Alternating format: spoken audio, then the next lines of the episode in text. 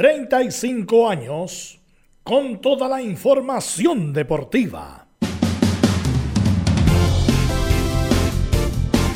Vivimos el deporte con la pasión de los que saben. Estado en Portales ya está en el aire con toda la emoción del deporte. Comentarios: Carlos Alberto Bravo, Velos Bravo, Leonardo Mora, Camilo Vicencio, René de la Rosa y Giovanni Castiglione. Reporteros: Nicolás Sará, Nicolás Gatica, Laurencio Valderrama, Juan Pedro Hidalgo, Rodrigo Jara, Rodrigo Vergara y Alfonso Zúñiga. Producción: Laurencio Valderrama y Nicolás Gatica. Edición: Leonardo Mora. Dirección: Carlos Alberto Bravo. Estadio en Portales es una presentación de Ahumada Comercial y Compañía Limitada. Expertos en termolaminados decorativos de alta presión. ¿Qué tal? Buenas tardes, ¿cómo le va? 13 horas 31 minutos, edición central de Estadio en Portales, en este día ya 25 de enero del 2023. Chile con lo justo, porque no tiene más. Le gana con excelente gol de Asad y gran habilitación de Osorio Bolivia por 1 a 0. Si Ecuador vence a Venezuela y Uruguay hace lo mismo ante Bolivia, la Roja irá al hexagonal. Son las cosas del fútbol de un equipo que lamentablemente no juega bien. En lo internacional, Ben Bredeton está cerca de dar el gran paso de su carrera. Iría al Villarreal de España. Las conversaciones están muy, pero muy avanzadas. Vamos a hablar de esto y mucho más en la presente edición de Estadio Portales. Y de inmediato iniciamos nuestra ronda de saludos. En primer lugar, como siempre, don Leonardo Isaac Mora nos va a informar de todo lo que está pasando en Universidad de Chile. Leonardo, ¿qué tal? ¿Cómo te va? Buenas tardes. ¿Qué tal? ¿Cómo están? Buenas tardes. Vamos a seguir hablando del análisis de lo que dejó el primer partido de la Universidad de Chile por los puntos, la táctica, algunas posiciones de algunos jugadores, situaciones que tiene la Universidad de Chile como falencia. Recordemos que al parecer van a seguir buscando refuerzos, al menos dos jugadores más para potenciar el plantel de la Universidad de Chile. De eso y más hablamos hoy en Estadio Portales Edición Central. Perfecto, muchas gracias Leonardo. Y el informe de Colo Colo, como siempre a cargo de Nicolás Gatica. Nicolás, ¿qué tal? ¿Cómo te va? Sí, buenas tardes a la, a la sintonía Estado en Portal en Colo Colo. Bueno, hoy día va a haber una reunión ahí de directorio típica de la Comisión Fútbol para ver el tema de refuerzo, los delanteros. Eh, Matías Catalán prácticamente no llegaría, aunque algunos medios dicen que sí. Bueno, vamos a ver en qué está eso, llega o no llega, pero está complicado que pueda llegar ahí el lateral que también juega de central. En la zona ofensiva, Merentiera estaría lejos, las opciones serían Lescano y Javier Correa, pero también el sueldo es muy alto. Bueno, vamos a ver en qué está el tema de Colo Colo, que también hoy día se va a analizar en esa reunión si van a ir por otro defensa o no. Perfecto, muchas gracias. Escucharemos a Saavedra, volante de contención de Católica, pero el informe, como siempre, a cargo de nuestro buen amigo Nicolás Saraz. Nicolás, ¿cómo te va? Buenas tardes, el informe de Católica. ¿Qué tal muchachos? Buenas tardes, así es, ustedes ya lo adelantaban, habló esta mañana en San Carlos de Apoquindo, Ignacio Saavedra anticipó lo que será el duelo ante Curicó, habló del posible cambio de cancha, ¿cierto? El alcalde de Concepción, lo vamos a estar eh, ahondando ya en el informe, confirmó contactos desde Juan, de Juan Tagle hacia la alcaldía de la comuna. Falta todavía un trámite de la delegación presidencial, pero muy probablemente el duelo se va a jugar en Concepción. Eso y mucho más en el informe de Católica en algunos minutos. Perfecto, gracias Nicolás. De inmediato, don Laurencio Valderrama, lo hablo de los equipos de colonias y mucho más. Laurencio, ¿qué tal? Buenas tardes. Laurencio Valderrama, ¿está por ahí? Muy buenas, tardes para todos, y para los quienes nos escuchan en Estadio en Portales Edición Central. En, en, esta ocasión tenemos un poco más enfocado en lo que son las rojas o las selecciones chilenas sub-20 sub-23. Primero tenemos con el equipo del Pato Romanzal, quien obviamente intentó explicar estas derrotas. De hecho, el mismo admite que solo se queda con el resultado y eh, admitiendo de tácitamente el bajo nivel de la roja, que ganó con gol, bien lo decían ustedes de Lucas Asadi, Jorge, por lo demás jugó por primera vez como titular. Estamos viendo también lo que viene ante Venezuela y las bajas del equipo chileno que tendrá para ese partido. Y también tenemos con algunas declaraciones de Bruno Bartichotto y de Alexander Aravena, quienes serían titulares el día de hoy en el partido de Roja Sub-23, que jugará su primera amistosa en sociedad ante eh, el cuadro de Santiago Wanderers en Valparaíso por todo este tema de eh, para, eh, en, para ir en beneficio de las víctimas de los incendios en Viña del Mar. Esto y mucho más en Estadio Portales. Perfecto, muchísimas gracias. Y ahora vamos con nuestros estelares. Como siempre, saludamos a don Camilo Marcelo Vicencio Santelice. ¿Cómo te va, Camilo? Buenas tardes. Muy buenas tardes, Carlos, para usted y todos los auditores de Estadio en Portales. Sí, con lo de la sub-20, Carlos, que tuve la oportunidad de verla, no convence definitivamente uh. la, la selección, pero lo salvan los jugadores distintos. Exactamente. Bien, saludamos también, estará el profesor, el técnico nacional, don Giovanni Castiglione, por ahí o no, don Giovanni. Don Carlos, muy buenas tardes. Oye, qué gusto de escucharlo después de tanto tiempo ya. El gusto es mío, Carlos. Por favor. El gusto siempre ha sido mío escucharlo. Para mí es un agrado. ¿Dónde estuvo perdido en San Pedro de Atacama, en Valle del Elqui? ¿Dónde estuvo Giovanni? No, no andaba perdido, andaba con muchas cosas que tenía que, a medias que tenía que terminarla, y, pero ya estamos de vuelta. Puede ser que negocios, de luz. Negocios, negocios millonarios. Ok, gracias. ojalá. Bien. Gracias, Giovanni. ¿Está el, Pito Nacional? No, no, más tarde, porque vamos a tener un invitado el primer bloque, así que la línea que tenemos eh, la, vamos a ocupar para el invitado a las 14.50, nos va a acompañar René Saludo también a don Emilio Freisas, por supuesto, clave, clave en el, en el desarrollo de Estadio Portales. También lo saludamos que está a cargo de la puesta en el aire y que también lee el presente resumen informativo.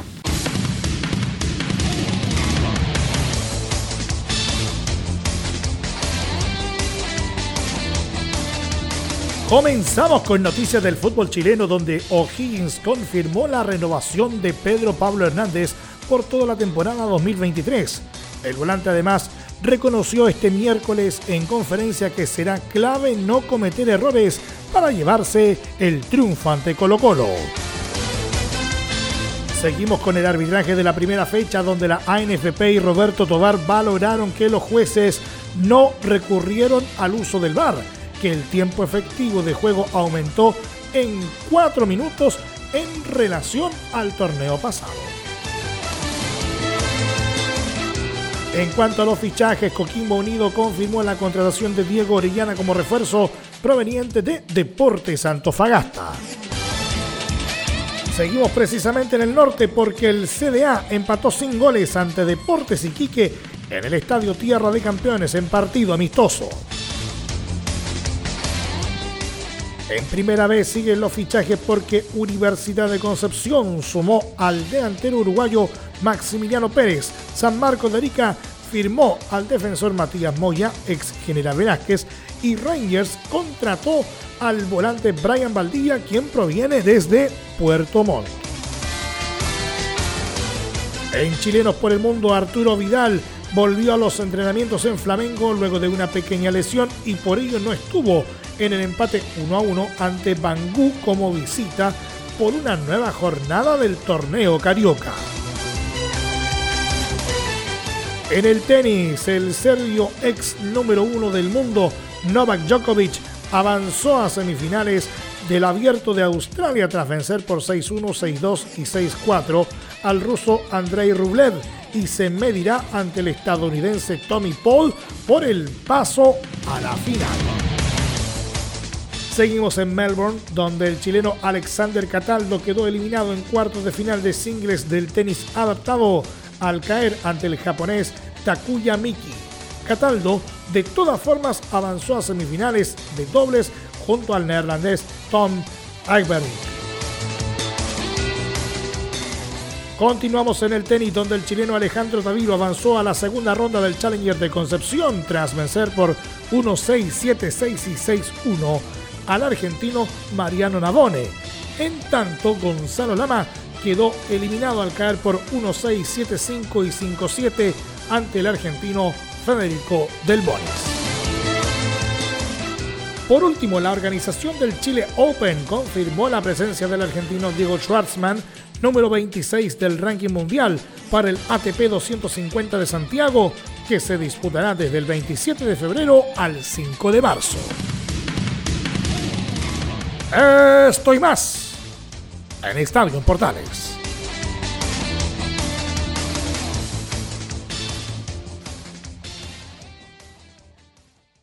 Bueno, eh, entonces viene Venezuela prácticamente.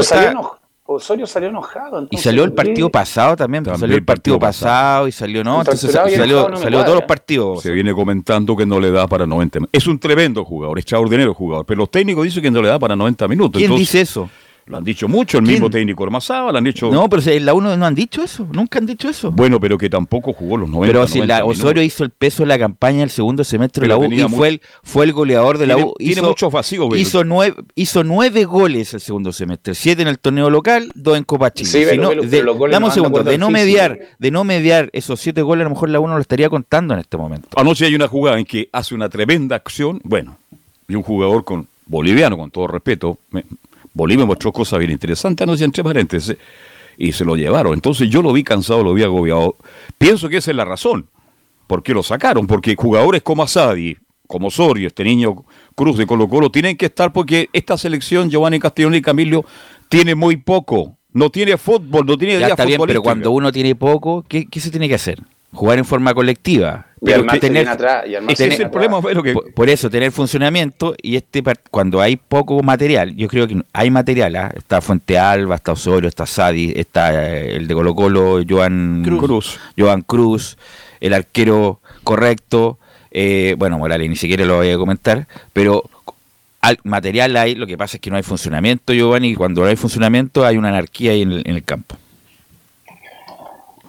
Sí, que no se juega nada. Entonces es difícil opinar de Chile. Si salvo la jugada Sadi y estas figuras mm. que, están como las que estamos nombrando, Chile no juega nada ni defensivamente ni ofensivamente. Es Entonces verdad. es complicado, es complicado hacer un, análisis. El partido ayer se gana por la jugada puntual, si no, incluso se pudo haber perdido.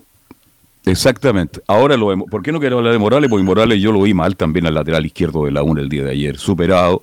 Imagínate, en un, en un solo en un partido, en los últimos 20 minutos le meten dos tarjetas y está fuera de enfrentar a Venezuela. Claro, se dan algunos resultados, ya no va a contar Laurencio Valderrama. Chile está casi clasificado, ¿no, Laurencio? Pero imagínate si llegáramos con la opción de ganar ese partido. No va a tener a Morales, que creo que debe ser mucho mejor que otros que están esperando su Bueno, pero Venezuela, menos mal que es Venezuela, no va a jugar con Venezuela, es distinto jugar con, con alguna potencia. Bueno, tenemos, eh, Laurencio, la posibilidad de... Sí, pero Velus, como se juega, juegues contra quien juegue, el partido va a ser complicado. sin duda, sin duda, sin duda. Además, Venezuela, sea Qatar, sea cualquiera. Venezuela ha mejorado mucho en división inferior, no hace mucho fue... Sí, lo perdió con Bolivia hace de unos días. Pero Venezuela no hace mucho fue subcampeón del mundo. Vamos, Laurencio, con la, el testimonio de don Pato Ormazábal. Sí, justamente, eh, antes de eso, el, aclarar brevemente, bueno, lo, que bien marcaba eh, Carlos en los titulares, que Chile puede clasificar el mismo día jueves, recordemos van a jugar Uruguay ante Bolivia y Venezuela ante Ecuador, claro. Si Uruguay le gana a Bolivia y Ecuador le gana a Venezuela, ellos se escapan y eh, Bolivia quedaría mm, eh, fuera porque ya completaría sus cuatro partidos. Entonces, por eso no podría alcanzar a Chile. Y claro, Venezuela es colista con cero, Bolivia está penúltimo con tres y Chile está con cuatro. Entonces, si gana Uruguay al cuadro de Bolivia y si vence Ecuador a Venezuela, Chile va a clasificar eh, sin jugar el, día jueves. Pero claro, si es que no ocurren esos, esos resultados, Chile tiene que ganar sí o sí el día sábado ante Venezuela y obviamente para no, para no depender de otros resultados. Pero por lo menos eh, Chile quedó bien aspectado en, en, lo numérico para clasificar, pero obviamente en el fútbol no. Así que vamos a ir ahora sí con las declaraciones del Pato Ormanzal. Eh, la primera es, eh, bueno, es cortesía de Radio ADN. Dice, estoy contento por el triunfo, pero nos costó en el juego y recato el triunfo.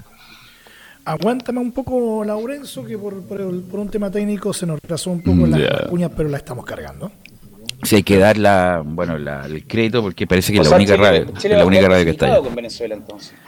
Pues depende, se depende. sí, se, da la lógica. Muchachos, solo le marco una cosa. Muchachos, solo le marco una cosa, yo estuve escuchando el partido porque por un tema de la televisión, si el, el, el, el like señal del angelito pa, eh, para variar con un problemita, eh, estuve escuchando el partido por radio oriental Uruguay inmensamente superior a Venezuela, más superior a Venezuela que lo que fue ante Chile. Es, decir, el equipo llanero no mostró mucho y, si claro, y si que Chile juega con, con Asad y, con Osorio como titulares, no debería tener problema en vencer, en vencer a Venezuela, por más eh, que, hemos discutido el tema de, que Chile ha andado abajo, porque eh, Venezuela es menos que Bolivia, por lo menos en esta pasada, mm. así que Chile eh, debería ganar ese partido. Claro, sí que no ocurre nada raro, por supuesto, el día sábado. Así que, bueno, ahí lógicamente estaremos muy atentos con, con Emilio. el hexagonal, que son sí. cinco partidos. Exactamente. Eh, el, el, eso, eso que se generó en la, época. Mm. ¿saben, cuándo se generó eso? En la época de Reinaldo Sánchez. Él fue el quien propuso eso en Conmebol eh, para que haya más partidos y justamente. No, pero esto venía, esto venía de antes, Pero, sí, no, no, pero, es pero, demoledor. Pero en esa época. Es demoledor. Pero espérate, es demoledor, es demoledor el calendario, viejo. Si aunque tenga 20 años, jugar cada dos, cada dos días y mira, jugaron cuatro partidos ahora, después van a jugar cinco, nueve en 20 días. y, en, Colombia en enero. Y le marco la fecha, enero, muchacho, con cancha y le marco y le marco la fecha, porque si es que todo sale bien y somos optimistas y vemos más vaso medio lleno y Chile clasifica, jugará el martes 31 el equipo chileno y jugaría técnicamente contra el primero del grupo A, es decir, eh, podría ser Paraguay o Brasil el, debut del 31 de enero. Y posteriormente se juegan cada, cada tres días, finalizando el día 12 de febrero. Vamos con la sub-20. Y súmale, la, cancha, eh, la cancha larga, el pasto largo. Pasto largo, uh, claro, come pierna. aunque sí, aunque van a jugar en el Pascual Guerrero desde Cali. La Podría mandarle pasto a Santa Laura, ¿no? Sería una maravilla, Carlos. Sería una maravilla. Ya, ya, ya tenemos con novedades del Estadio Santa Laura, pero justamente vamos con el Pato Ormanzal, que ah, eh, ahora sí en, en, en, la radio ADN dice que está contento por el triunfo, pero nos costó en el juego. Contento por, por el triunfo. Sabemos lo difícil que es ganar partido a nivel sudamericano y eso es lo que, que hoy nos deja muy contentos. el juego nos costó, nos costó mucho porque había mucha presión, los dos equipos estábamos cansados y fue un partido que en general no se jugó tanto, pero lo más importante es que había que ganarlo y, eso es lo rescatable y, también con algo en cero, que muchas veces es difícil, logramos sostenerlo. Son decisiones técnicas que vamos viendo minuto a minuto en el partido. Ahí está lo que le comentaba yo hace un ratito, que era decisión técnica, lo, lo, que está ocurriendo con el caso de Lucas Asay y de la joya Dario Osorio. Y la segunda que vamos a escuchar del Patrón Mazal, antes de ir con Lucas Asay, en, en, la zona mixta, esta sí fue en zona mixta esta eh, declaración, dice que eh, Venezuela es un rival muy difícil, pero tenemos la fortuna del descanso. Pero es un rival muy difícil, vimos el partido frente a Bolivia y como dije antes, todos los partidos son difíciles tenemos el descanso, vamos a ver, ojalá, vamos a hacer todo lo posible con nuestra área médica para recuperarnos lo más posible y llegar de las mejores condiciones a partir del día sábado. Recordemos el sábado 20:30 es el partido Chile-Venezuela. perdón, Velo, pero ¿Sí? no ha dicho nada. Está hablando solamente del descanso. Yo le preguntaría, pero si este equipo no juega al fútbol, no juega nada, Velo, por favor, ¿de qué estamos? ¿Hasta cuándo ya? Terminemos con este show de las declaraciones de los técnicos que no dicen nada de nada. ¿Por qué no justifica que jugadores que él nominó para este, para este trabajo, que fue largo, Giovanni Castiglioni y Camilo, fue bastante largo? Resulta que Chile jugó partidos con Brasil. Aquí estaban todos locos, ¿ah? Yo recuerdo que un día dije, pero son partidos amistosos. Y resulta que yo no veo ver una línea futbolística. No veo jugadores más de los que ya me he nombrado con proyección a futuro. Esta selección se apostó, se le dieron todos los recursos, hizo giras internacionales para ver la opción de tener dos o tres jugadores a futuro para la selección adulta. Y tampoco lo no, sí. Y los buenos que tienen los pone eh, Además, sí. No, y sabes lo que lo que se habla también, yo también escuchando otra radio y viendo algunos comentarios, hay dos cosas que no se terminan de entender. La primera, ¿cómo le cambia tanto de, de los amistosos ante Brasil, que lo gana bien Chile, esos amistosos ante Brasil, tanto en Rancagua como en La Pintana? ¿Cómo cambia tanto el equipo? Ahí está. Sí, sí, sí, no, sí, no, claro, pero igual eh, en cualquier, hasta las bolitas es difícil ganarle a los brasileños. Y lo segundo, que no se entiende por qué no convocó a Bastián Rocco, el defensa de Guachipato, que por lo más jugó muy bien ante la U, y al volante Jordi Thompson, que todo, eh, todo, lo mismo, tuvo una gran actuación en Colo Colo ante Copiapó, entonces no se entiende por qué pero el Cruz y Thompson no convocó a Cruz y Thompson son como parecidos, zurdo, rápido. Pero el tema es que yo no lo habría dejado eh, fuera de los 23, pero bueno, son, son decisiones técnicas, es válido, pero el tema es que uno no puede prescindir de los jugadores buenos, sobre todo cuando no hay tanto en la roja sub-20. Y vamos con la última, si les parece, muchachos, de Lucas eh, Asadi, quien fue bien escueto, pero es, interesante escucharlo. Estuvo en, la declaración de Canal 13. Lucas Asadi dice, lo bueno es que dependemos de nosotros es algo que nos encamina que si bien es partido a partido, el sábado tenemos un nuevo partido, pero lo bueno es que dependemos de nosotros. Si ganamos, como bien se sabe, clasificamos a la siguiente fase. Sí, la verdad que Bolivia, rival muy bueno, muy difícil, nos supieron manejar en parte del partido y como tú dices, lo subimos a aguantar y subimos a aprovechar el gol que teníamos. Sí, la verdad que nos da confianza, nos da motivación para seguir luchando y motivarnos para el partido que viene. Y lo que es la, la tabla de colocaciones, le decía, Uruguay líder con 6 puntos, prácticamente clasificado. Segundos, Ecuador y Chile con cuatro, mejor diferencia de gol para el Ecuador. Cuarto, Bolivia con tres. Y último, Venezuela sin unidad. Y como les decía, vamos a estar muy atentos a lo que ocurra el día jueves, con los partidos a las 7 de la tarde, Uruguay ante Bolivia y a las 21.30 Venezuela ante el Ecuador. Y si les parece, eh, muchachos, eh, eh, escuchemos un par de declaraciones también de la Roja Sub-23 que va a jugar el día de hoy ante Santiago Wanderers, el partido amistoso. Vamos a ir primero con Bruno Bartichotto, este jugador de Palestino, recordemos muy interesante jugador, eh, que, es hijo, por supuesto, de, Marcelo Pablo, y, y sueña grande. Dice, venimos de varios microciclos y el objetivo es poder ganar los Panamericanos. No, muy bien. Ya venimos de, de hartos microciclos. El profe le gusta mucho la intensidad, la presión, así que nos intentamos adaptar a eso. Eh, así que bien, eh, creo que cada vez que, que nos llamen, tenemos que demostrar y siempre seguir sumando y aportando lo que quiere el profe. Bueno, creo que el objetivo de todos, de, un equipo, hacerlo lo mejor posible, poder ganarlo, siempre eh, con las metas muy altas, así que nada, eh, de, mi puesto aportar y espero que, nos vaya súper bien.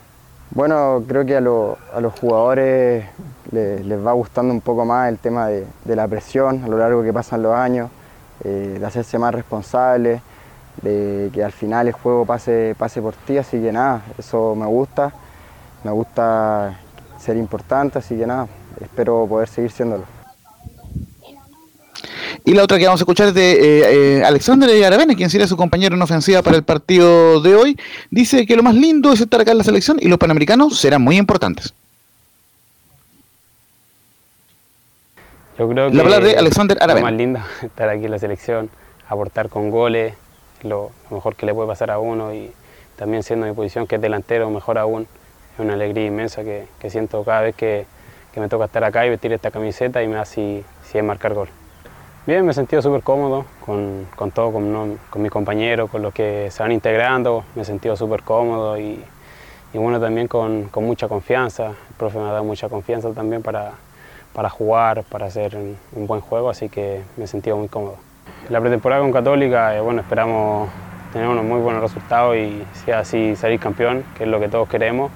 Y bueno, aquí prepararnos de la mejor manera para lo que viene, que son los Panamericanos, que son muy importantes también para, para Chile, para la Sub-23 y también dan una buena impresión para, para el adulto. Recordemos muy brevemente, muchachos, las coordenadas de este partido. Este miércoles a las 7 de la tarde en el, Estadio Lea Figueroa Brander de Valparaíso. Santiago Wanderers jugará hoy, este miércoles justamente. Ah, hoy jugará ante la Roja Sub-23 en este amistoso en beneficio de los damnificados por los incendios de Viña del Mar. Oye, bueno, tú dijiste Brandon Cortés, este muchacho que todavía juega en la reserva de Boca, ya tiene 21 años ya. Eh, en la U no existió, con todo respeto, no anduvo para nada. Eh, en Boca todavía, incluso le renovaron. ¿Qué tiempo eh, lo tenemos, Pelú? Pero dame un segundo. Le renovaron el contrato a Brandon Cortés en Boca, pero tampoco es parte del plantel. O sea, como él debería irse a otro club para jugar, para jugar, para tener, para sumar minutos, es chileno, condiciones técnicas tiene, en la U lamentablemente no le, le vimos muy poco, la verdad. Eh, pero bueno, es un jugador. Escuchemos a Cortés aprovechando la reseña, Laurencio. Sí, justamente Brandon Cortés eh, está muy, muy ilusionado y dice, estoy muy contento de estar acá y espero aprovechar la oportunidad. No, la verdad que muy contento de poder estar acá otra vez por el llamado este y ojalá poder aprovechar la oportunidad. Y la verdad que bien con los entrenamientos, el primer día fue regenerativo y ahora estamos trabajando para el partido del miércoles. Sí, la verdad que contento de poder sumar minutos en Boca y la verdad que me gustaría tener más minutos, ojalá este año pueda lograrlo y la verdad que contento de estar en la selección y poder aprovechar esta oportunidad. No, la verdad que bien, a medida que van pasando los entrenamientos me voy conociendo más con los compañeros y el profe me da las indicaciones para que salga todo de la mejor manera el miércoles. No, bien, bien, la verdad que los chicos son muy buenos, la verdad que me incluyeron rápido en el grupo y la verdad que me siento muy cómodo.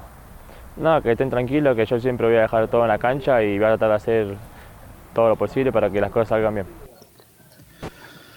Y recordemos que en este ámbito estará a cargo el Tuto Berizo del equipo Sub-23 que se prepara, como les decía, con mira a los Juegos Panamericanos de octubre próximo. Ok, gracias Laurencio. Vamos a ir a la pausa, vamos a volver con la U. Vamos a volver con la U después de la pausa con Leo Mora y obviamente nuestros compañeros. Vamos a ver si podemos intentar nuevamente con el contacto. Pero todo eso a la vuelta de la pausa.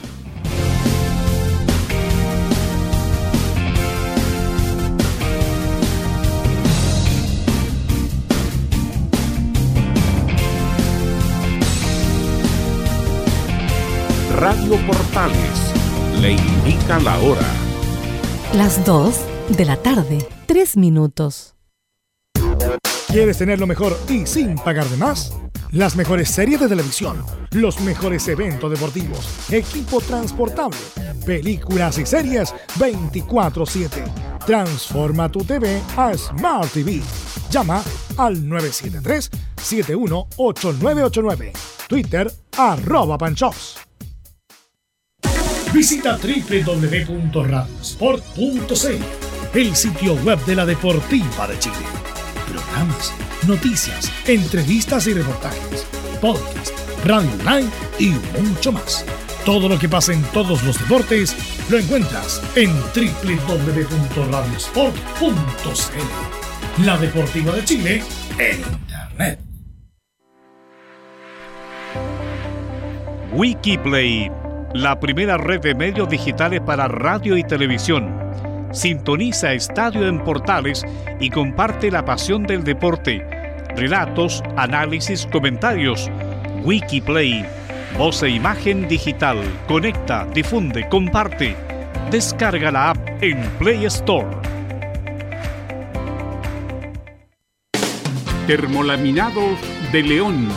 Tecnología alemana de última generación Casa Matriz, Avenida La Serena, 776, Recoleta. Fono 22 622 5676. Termolaminados de León. Vive el verano en Portales Digital. La primera de Chile, viendo el país de norte a sur.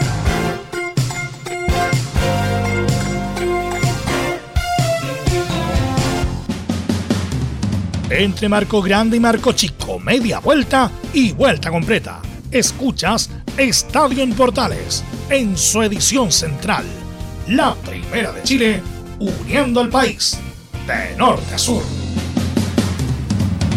Ok, 14 horas con 7 minutos, 14 horas con 7 minutos, así que vamos mm, a, ir con el de Leo Mora y a la vuelta le vamos a preguntar a Giovanni, que no, lo hemos escuchado respecto de la U, su comentario respecto a lo que vio la primera fecha. Así que vamos con Leo Mora y el reporte de la U. ¿Qué tal muchachos? ¿Cómo están? Muy buenas tardes. Hoy día iba a haber conferencia de prensa en la Universidad de Chile, pero a última hora, hoy por la mañana, temprano avisaron de que definitivamente por un tema logístico no se pudo realizar esta conferencia. Pero bueno, el momento de la Universidad de Chile es para simplemente analizar lo que está pasando tras el partido con Huachipato. Pues ¿ah? las dudas que dejó el equipo en este partido, la situación que ocurre con la Universidad de Chile. Las dos grandes falencias, por lo menos, que tiene Universidad de Chile que quedaron demostradas en este partido. La primera es la poca capacidad física de aguantar durante buena parte del partido es cierto que los preparadores trabajan con proyecciones para buscar potenciar algunas capacidades en una fecha determinada, pero lo que le ocurrió a la U es preocupante. Sintieron los primeros minutos, se ahogaron en el comienzo del segundo tiempo y el equipo se partió completamente entre los que atacaban y defendían a partir del 2 a 1 que tenía Huachipato en contra a la Universidad de Chile. Algo que se intentó subsanar el ingreso de algunos jugadores de la banca, al menos es un ítem trabajable en el día a día. De hecho, recordemos que varios jugadores tuvieron calambres por ahí y que fueron asistidos por la gente de eh, y después por el cuerpo médico de la Universidad de Chile. El segundo problema es la forma que, en la que pretende llegar al gol. Varias ocasiones que marcaron eh, y nacieron por presión o recuperación en la mitad de la cancha o campo rival. Sin embargo, cuando la U debía protagonizar, no se encontró el camino. Durante casi todo el partido, eh, Guachipato se buscó a través del pelotazo, no solo de Neri Domínguez y Saldivia, sino que cada recuperación en el campo propio. Una muestra, el tercer gol, pues que nace de un balón largo que regala Jonathan Andía. Bueno, así están las cosas en la Universidad de Chile, pero no todo es tan malo como se pinta o la preocupación que tiene la gente de la U, porque así como Osorio y Asadi la están rompiendo allá en la selección chilena sub-20, hay uno que se quedó acá y que también está salvando un poco, como se dice, la patria de la U, que es Renato Huerta, quien habla acerca de lo que fue el partido con Guachipato y cómo se están preparando para el duelo del próximo sábado en Valparaíso para jugar con la Unión Española en condición de local. La palabra de Huerta acá en Estadio Portales, edición central. Sentimos que pudimos, el resultado pudo haber sido de otra forma, pero ya evaluamos el partido y ya estamos concentrados en lo que viene, que es Unión Española el sábado. Como te dije, muy fuerte, muy unido, todos queremos lo mismo, así que nos estamos preparando de muy buena forma y sentimos que podemos dar más. Eh, estamos muy unidos, más fuertes y dando lo mejor siempre para sacar un buen resultado. Eh, mucha confianza, todos queremos lo mismo, que llegar a fin de año con buenos resultados, así que me han dado mucha confianza y muy contento por eso. Muy contento por, por ese sueño que tenía de debutar en liga, estadio lleno, una muy linda experiencia, pero me hubiese gustado con otro resultado, pero ya estamos trabajando para, ganar. Bueno, además eh, de los problemas que ya mencionábamos, también está lo de Leandro Fernández, que también deja bastantes dudas en el, debut que tuvo el día lunes por los puntos en eh, la Universidad de Chile. En tan solo va un partido de carácter oficial, más algunos duelos amistosos de verano, el atacante le ha costado entrar en acción, aunque para ser justos en los compromisos diputados en el CDA anotó goles, donde algunos de ellos fueron de excelente factura pero obviamente la duda está en eh, la situación que está viviendo en los partidos eh, por los puntos, pues, ¿ah? eh, donde obviamente la U necesita ordenarse, necesita darle una ubicación final a este jugador y que no inventen posiciones dentro de la cancha porque al verlo cargado por una de las bandas no se le vio muy bien a el 9 de la Universidad de Chile, pues. ¿ah? De hecho, algunos eh, periodistas eh, argentinos que ya lo conocen bien dicen que está para acompañar a un 9 de área. Así es la definición que le dan a Leandro Fernández, pero independiente de la posición en la cancha, llama realmente la atención respecto a que suele irse del partido o tomar decisiones apresuradas, como por ejemplo dar un pase largo cuando no la merita y eso lo lleva a desesperarse. Así que también es una, una situación que no es primera vez eh, que le pasa, pues. ¿ah? Y obviamente recordemos que también se ganó una tarjeta por una locura que hizo finalmente en el duelo. Pero bueno, todo esto se solucionará, vamos, esperemos durante estos días y llegando ya al partido del próximo sábado en Valparaíso. Respecto al tema de la hinchada, pues, em, esto es un cuento de nunca acabar. De hecho, la U hizo un video, le pidió a la gente que se portara bien, pero bueno. Eh, en el desarrollo del segundo tiempo, hinchas de la U treparon las rejas perimetrales de la cancha, se hicieron dos llamados por los altos parlantes para detener esta situación. Ese es el informe que entregó Héctor Jona, el árbitro del encuentro, respecto a la situación de la Universidad de Chile. También agrega que en la celebración del gol convertido por Huachipato en el minuto 90 más 4, cae una botella con agua cerca de los jugadores de Huachipato que proviene de la tribuna Pacífico, donde se ubicaban hinchas de la U. En el cierre de la denuncia, además, escribe incidentes graves algo que podría castigar nuevamente en un castigo como los vividos el año pasado. En el minuto 90 más 7 lanzan una butaca a la cancha proveniente de la tribuna Andes donde se ubican los hinchas de la U, finaliza este comunicado. Si bien puede llegar un castigo, este no va a ser en el partido del próximo sábado, sino que sería en el siguiente duelo de la Universidad de Chile, porque tienen que revisar obviamente este, esta sanción y podría ser el 12 de febrero cuando se enfrente a Magallanes. Así que estaremos viendo, por supuesto, qué es lo que va a pasar con esa sanción que le puede caer al romántico viajero. Sin contar también, por ejemplo, el problema de logística que tuvo Azul Azul, en este caso, por el acceso de los hinchas, que empezó el partido y todavía no estaba toda la gente dentro del estadio en los accesos que se eh, pusieron, eh, unas eh, filas eternas por el tema de no tener más controles, más gente que pudiera pistolear los carnets de los hinchas que fueron al Estadio Santa Laura, que también tiene que revisar la gente de la Universidad de Chile, porque para el partido del sábado lo más probable, como lo decíamos el día lunes en la transmisión, es que sean 10.000 hinchas los que vayan a la Elías Figueroa a ver el duelo entre la U y la Unión Española. Así que estaremos atentos, por supuesto, a todas las novedades. Y mañana sí, dice la U, que va a haber conferencia de prensa, así que escucharemos ahí la voz de algún jugador y el día viernes la del técnico Pellegrino hablando en el romántico viajero. Así que como siempre, el análisis de lo que está pasando en lo táctico a la mesa de la primera de Chile. Un abrazo, que estén muy bien, buenas tardes. Gracias, Leo. Quiero preguntarle a Giovanni, ¿qué te pareció lo exhibido por la U el lunes en el Santa Laura en esa horrible cancha, Giovanni? Una horrible cancha, sí, pero era para los dos equipos. Me parece lo mismo, lo mismo del año pasado, un equipo sin idea, como comentaba Leo, tirando pelotazos los centrales hacia arriba. No entiendo, no entiendo por qué el Fernández por la orilla, siendo que yo me lo imaginaba que iba a jugar más centrado. Veo poco fútbol de nuevo, esperemos que sea que le falta a los jugadores que están en la sub-20, pero si esto sigue así, creo que la U de nuevo va a estar peleando abajo por no descender. No, de abajo no creo. Esta vez no creo porque tiene un par de centrales que son pero que son mejores. los laterales no cubren bien. No, pero el, el gol anulado también pasó porque el lateral llegó tarde, la misma jugada. Eh. Bueno, lo hemos dicho hace como dos años, venimos diciendo que la U no es obligatorio, no es eh, optativo, es obligatorio para la U traer un lateral izquierdo. Lo hemos dicho tantas veces y el señor Clark se hace, no sé, el desentendido cuando le pregunta respecto a un lateral, el señor Mayo, como no, oye, tampoco hay que ser muy entendido. Pero ¿dónde está el entrenador que diga que necesito eh, el lateral como bueno, hace Quintero en Colo Colo? no hago cargo hasta que me Bueno, según las crónicas del mismo Leo Mora y también de la prensa de hoy, el, el Pellegrino terminó el partido, pidió dos jugadores más.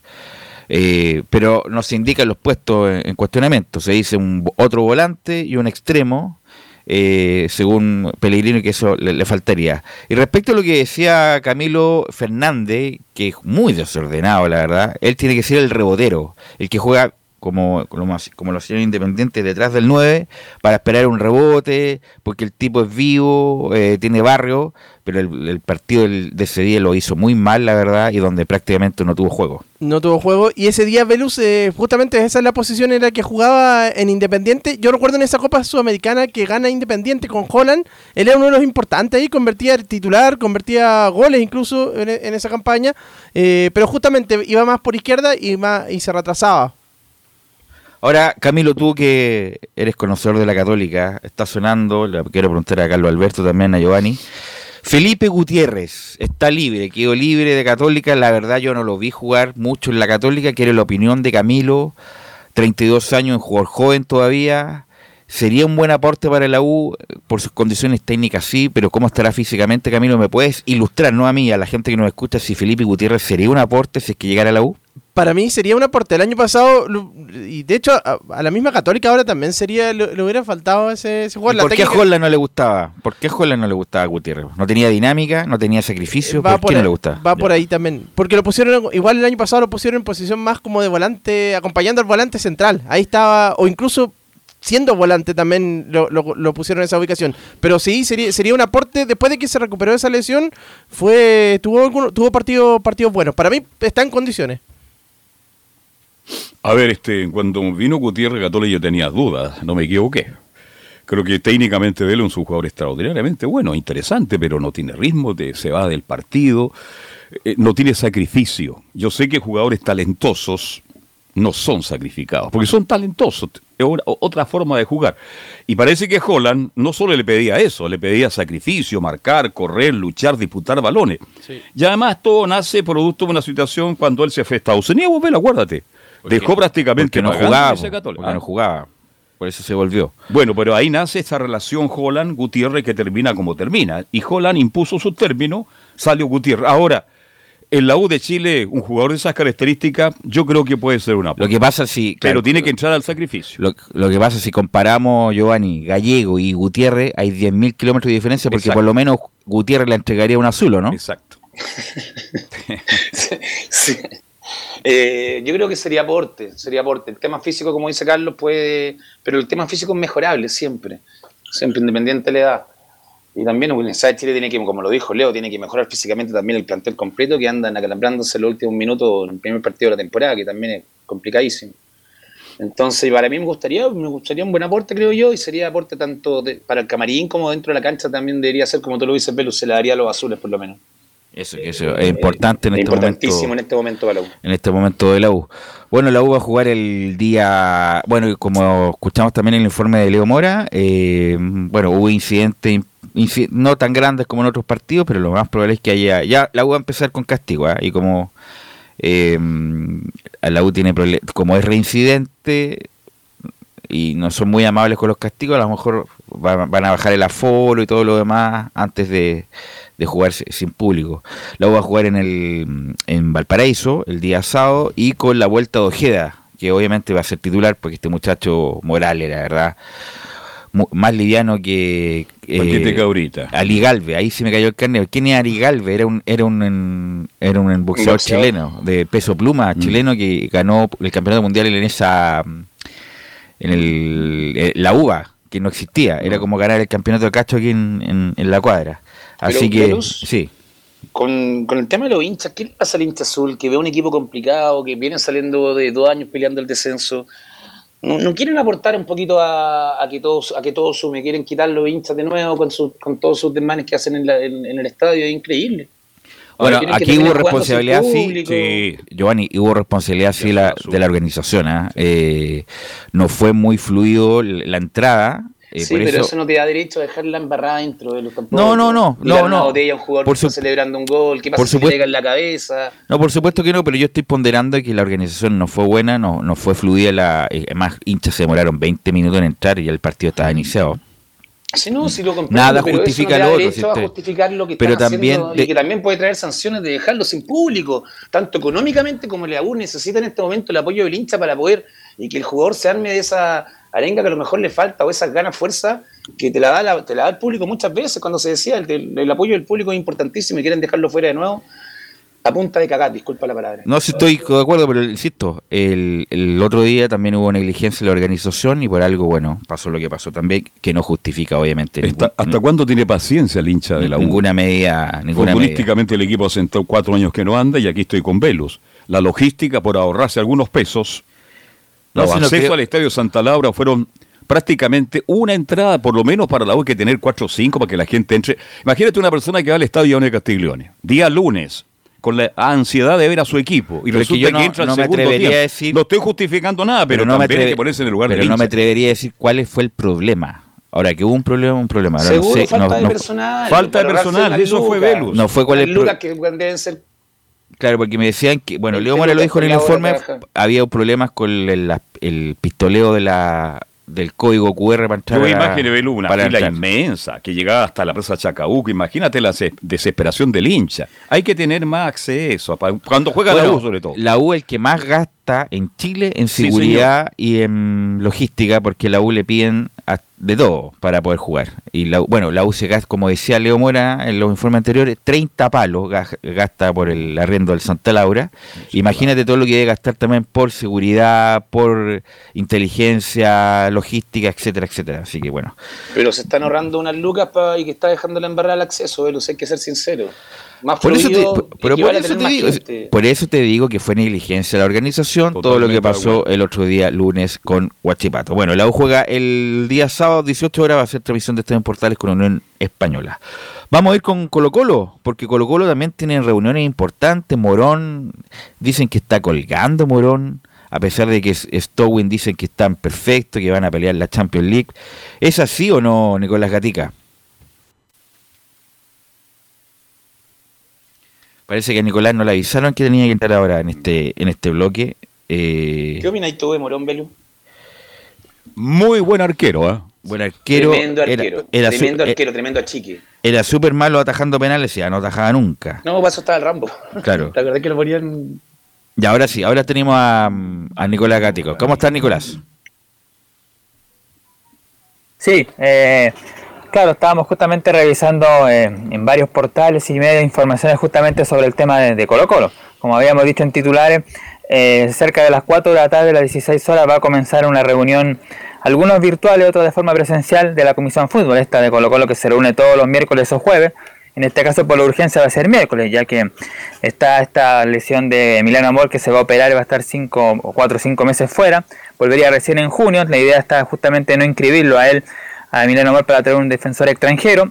Entonces se va a analizar hoy día, eso sí, si van a traer a otro jugador en esa posición o si van a haber posibilidades de los jugadores jóvenes como por ejemplo Gutiérrez, Daniel o Bruno Gutiérrez o el propio uruguayo eh, Alan Saldía que estaba justamente eh, entrenando en estos partidos que no se ha visto, no se sabe el rendimiento de este jugador porque no, no ha jugado ni siquiera amistosos.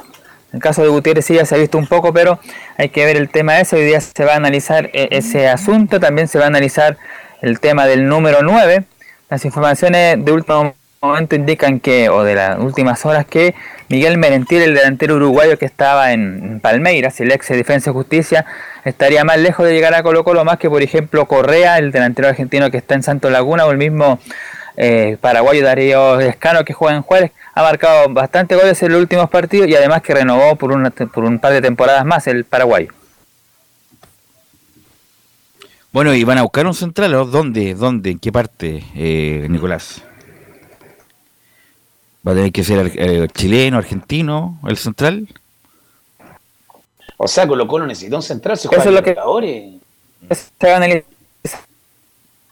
hoy día. Emiliano Amor liberan dos cupos ahí. Sí, ahí se nos corta un poquito. A ver, Nicolás, si te puedes mover un poquitito para escucharte mejor. Obviamente, Giovanni, con la salida de Amor, va a ser Falcón, no sé, viste a Colo Colo el otro día, eh, con Ramiro González, que la verdad dejó muchas dudas a este muchacho argentino. Sí, dejó duda, igual el debut, no sé, la cancha tal vez, quién sabe, pero obviamente la baja de amor y, se podría hacer en Colo Colo gravísima para lo que viene de Copa Libertadores, de lo que afronta el torneo, nunca la esperaron. ¿Cuál es el próximo Real de Colo Colo? O'Higgins. Ahora tiene un rival de verdad. Con todo respeto, con todo respeto, ¿ah? porque le ganó al Copiapó. Entonces ahora vamos a ver toda la falencia de Colo Colo. Si es que O'Higgins se transforma en un rival duro, difícil como local. Siempre ha sido difícil O'Higgins últimamente. Y Copiapó, Carlos, no fue parámetro. nada, nada, no, tiene nada. No tiene nada. No hay un margen para que digan que oh, Colo Colo jugó muy bien para lo que viene Libertadores. Exactamente. No, no hay margen para nada. Absolutamente de acuerdo. Bueno, eh, también fue denunciado Quintero por la NFP justamente por los dichos del otro día en contra del, árbitro del partido. Le vamos a preguntar a René, lo vamos a tener en el último bloque respecto de eso, porque se fue con todo Tobar, no las va a no las va a aguantar respecto a alguna declaración que colisiona, insisto, la libertad de expresión con eh, la honra o qué sé yo. Pero mm, no me pareció, o sea, no me pareció ofensivo lo que dijo Quintero pero bueno, algunas federaciones le ponen coto a eso, a que los, ojalá los técnicos no se refieran a los árbitros porque obviamente condiciona después lo que viene después. Así que bueno, me imagino que eso están, ya están contestes Nicolás Gatica que hubo una denuncia de la NFP en contra de Gustavo Quintero por las declaraciones del otro día. Sí, va a estar eso en el informe en la, última parte, eh, porque lo, más novedoso o lo, más de último minuto, por decirlo de alguna manera, es lo de Matías Catalán, este lateral derecho que puede ser de central, que no llega, esa es la información que hay de último minuto, no llega eh, derechamente porque tiene que ver con un tema de, la situación que tiene Talleres con Pachuca, el cuadro mexicano, que también recordemos tiene un, lazo ahí entre estos dos equipos. Pese al deseo del futbolista de llegar a Macula, este no pudo destrabar su salida del grupo Pachuca, mientras que por el lado de Blanco y Negro tampoco pudieron aportar en ese sentido. De esta forma, Catalán deberá volver a Talleres de Córdoba, club que hizo uso de la opción de compra de su pase. De hecho, el presidente de la T, Andrés Fácil, lo confirmó al medio citado, dijo que Catalán se queda justamente ahí. Así que de esa forma ya desechado Matías Catalán, se siguen acortando los nombres a Colo Colo, pero como dijimos, si a Emiliano Amor no lo inscriben y además falta el tema del 9, ya Colo Colo tiene dos cupos de extranjeros y ahí podría ver cómo lo, utiliza. Si por el 9 que va a, va a, ir sí o sí, y aquí hay que ver por el lateral derecho o por el central que reemplace a Emiliano Amor. Esa es la disyuntiva que tiene Colo Colo en, esa, en ese puesto. Ok, ¿qué más, eh, Nicolás? A Colo Colo le falta un 9. Sí, pues sin duda. Sí, falta un 9. Leandro Veneca no es el 9 que tenía Colo Colo, que estaba acostumbrado a su esquema, entonces esos cupos que se van a liberar, pero ¿qué pasa a mitad de año? Vaya, amor, lo vaya a mandar por fuera, porque el cupo va a estar ocupado. Entonces. Pero Amor va a estar cuatro o cinco meses afuera. Sí, no, pero el segundo semestre que vaya a hacer con Amor, vaya a tener que sacar un jugador o vaya Bueno, pero falta tanto, falta, falta tanto para el fin de semana, imagínate Yo cuatro meses. se puesto en un lateral el extranjero. Un 9 y un central tienen que llegar a Colo Colo. Colo Colo juega Libertadores y el campeón de Chile tiene que ir a dar la cara. ¿no? Tiene que reforzarse. Nicolás. Bueno, el tema de los nueve, eh, dicen que Miguel Merentiel comenzaría a tomar distancia y perder terreno para el puesto de ser delantero del cacique. Dentro de los detalles que se dieron a conocer apuntan que la dirigencia blanco y negro se inclinaría por Javier Correa, que pertenece al Santos Laguna, y Darío Lescano, nombres que irán definiéndose justamente durante este miércoles en esta reunión de directores. Miguel Merentiel el caso de que querían el cuadro brasileño 500 mil dólares y que colocó Colo se hiciera cargo del sueldo y eso es lo que no están dispuestos en blanco y negro a pagar el, sueldo que puede ser que me imagino es alto de parte de Merentiel y por eso está la traba pero el caso de Darío Lescano que renovó un par de temporadas más por el cuadro del Juárez de hecho marcó un gol el fin de semana el representante dijo que se ve difícil pero que esto es fútbol que por lo tanto podría en algún momento destrabarse y la otra opción es de Javier Correa que Colo Colo había presentado una oferta por el Santo Laguna pero la habían considerado baja que era más, que nada no una oferta, sino que un préstamo, y el cuadro mexicano no quería préstamo, sino que una venta, o sea que están entonces las complicaciones. Por lo tanto, el tema del nuevo también está eh, lento en ese tema. La semana pasada se decía que Merentiel el que estaba más cerca, ahora dice que el que está más lejos, que Correa y Darío Lescano van a que tienen ventajas, pero también ahí su situación es difícil, así que hay que ver cómo se va moviendo. Hoy día, como dijimos, a las 4 hay una reunión de directorio o de comisión fútbol y ahí van a ver eh, qué va a pasar con los, con los delanteros y si también van a probar tener un, defensor más. Bueno, para la Copa Libertadores todavía tienen tiempo, Colo Colo parece que debuta en marzo en la, en la Copa Libertadores, por lo tanto tiene tiempo, pero no tanto tiempo tampoco, porque hay que moldar, hay que se tiene que afinar, ojalá llegue un nuevo de categoría, los nombres que están sonando, aparte Merentiel, el resto la verdad son ahí nomás, aquí estamos con cosas. línea. ¿Algo más, Nicolás? Sí, en abril juega Colo Colo la fase de grupos, de hecho recién en, marzo se juega los se hace el sorteo en marzo y en abril comienza la fase de grupos tanto Colo Colo como Ñublense, a tener esa opción. Sí, dos cosas, eh, Matías Moya que se vio algo lesionado en el partido ante Copiapó, que recibió un golpe del lateral Juan José Contera, eh, está bien, entrenó día normal hoy día conjunto al plantel de Colo Colo, por lo tanto no habría eh, problema de que Moya sea titular el domingo, por lo menos sea alternativa.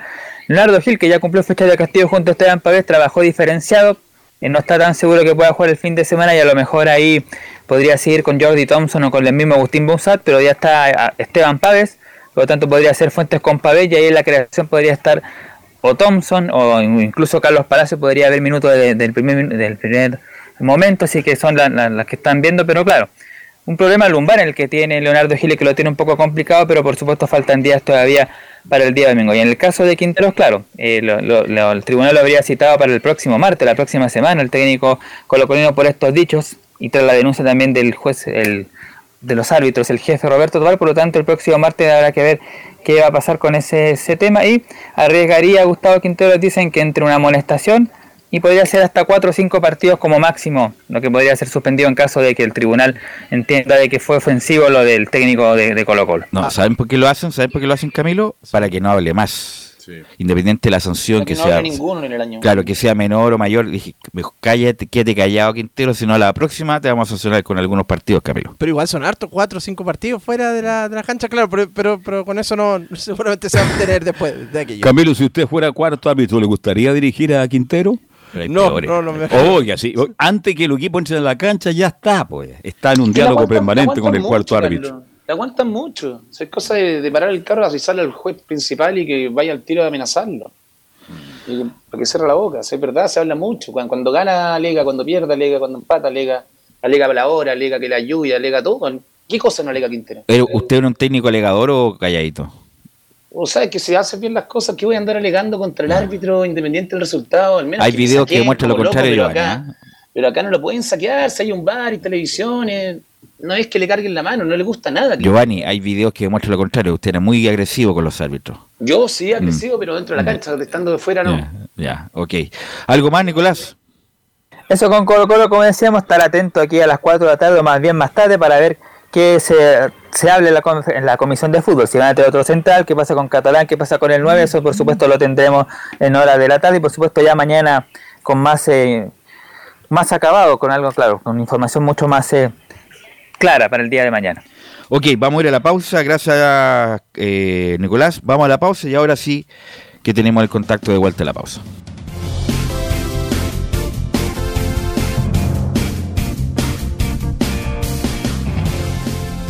Radio Portales le indica la hora.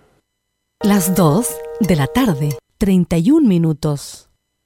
Lleva al siguiente nivel tus eventos, ceremonias conciertos y potenciando tu audiencia con DS Medios. Servicio de transmisión de TV en circuito cerrado y vía live streaming HD. Tecnología de punta y un equipo profesional nos permiten realizar transmisiones sin cortes y con la más alta calidad. Cotiza ya ingresando a www.dsmedios.cl. Visita www.radiosport.cl, el sitio web de la Deportiva de Chile. Programas, noticias, entrevistas y reportajes, podcast, radio online y mucho más. Todo lo que pasa en todos los deportes lo encuentras en www.radiosport.cl. La Deportiva de Chile en Internet. Wikiplay, la primera red de medios digitales para radio y televisión. Sintoniza Estadio en Portales y comparte la pasión del deporte. Relatos, análisis, comentarios. Wikiplay, voz e imagen digital. Conecta, difunde, comparte. Descarga la app en Play Store. Comercial IAC y Compañía Limitada. La mejor calidad mundial en laminados decorativos. Comercial IAC y Compañía Limitada es Pertec en Chile. San Ignacio 1010.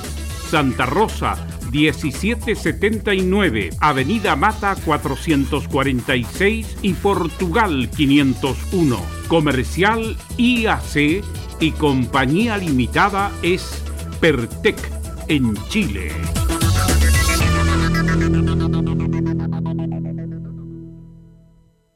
Desde todo Chile. Desde todo Chile. Y para todo Chile. Y para todo Chile. Portales Digital está en todas partes. www.radioportales.cl Un acercamiento electrónico a todo lo que pasa en el fútbol. Escuchas Estadio en Portales en su edición central. La primera de Chile, uniendo al país de norte a sur. 14 horas 34 minutos y estamos de vuelta en Estadio en Portales. ¿Usted me avisa, ¿Estamos? Camilo? Estamos, Estamos estamos. Saludos, salúdele usted. Perfecto, gracias, buenas tardes. ¿Qué tal Fernando Díaz, técnico de Coquimbo Unido? Los saludamos con el afecto y el respeto que se merece. ¿Qué tal Fernando? Bienvenido a esta conversación. Va a ser un poquito más breve porque lamentablemente no pudimos antes. Así que buenas tardes, ¿cómo te va? Gusto de saludarte. Buenas tardes, qué gusto escucharte, saludar a todos eh, tus colegas a los auditores, por supuesto. Te pido disculpas porque justamente hoy día ahora eh, a todos los equipos hay una sesión de fotografía y videos que va para, para las transmisiones televisivas y recién, recién eh, acabamos de terminar, así que no pude estar. ¿Y usted sale de corbata o no? ¿Usted posó de corbata o no? No, hay que, hay que, hay que hacerlo con la tenida del club, de buzo, de salida, así que no pude más que corbata, más eh, casual sport, que es más, más se usa ahora. Así es. Bueno, Fernando, te saluda Velus Bravo. Primero felicitarte por lo que hiciste el año pasado. No tuvimos la oportunidad de conversar contigo, que fue prácticamente un milagro haber salvado a, a Coquimbo, que estaba, como decía Bombalé, estaba pedido. Y, y con el trabajo tuyo y el orden lo sacaste a flote y, y Coquimbo se salvó. Eh, primero, eso. Me, me- siempre me yo estoy hablando de las canchas. ¿Hay algún compromiso con la administración del estadio, Fernando? Porque lo vimos los amistosos con la U y con Rosario que la cancha no estaba muy buena para mejorar la cancha en el corto plazo o no, Fernando? Ay, eh, lo primero, gracias por, por- por el recuerdo de, ese- de esa salvada que hicimos, milagrosa como dices tú, pero eh, bueno, gracias al grupo de jugadores que estábamos y especialmente a la gente de Coquimbo que nos apoyó y a mí me dio un- una buena vida muy importante. Bueno, ahora con un plantel absolutamente nuevo, 15 jugadores nuevos, 16 ahora, con la llegada de otro chico de llena de Colo Colo. Eh, estamos en este periodo de, de, de amalgamar eh, eh, conceptos futbolísticos y, empezar a, a rendir. De a poco lo estoy diciendo, bueno, un partido competitivo, pero caímos, así que tenemos que levantarnos.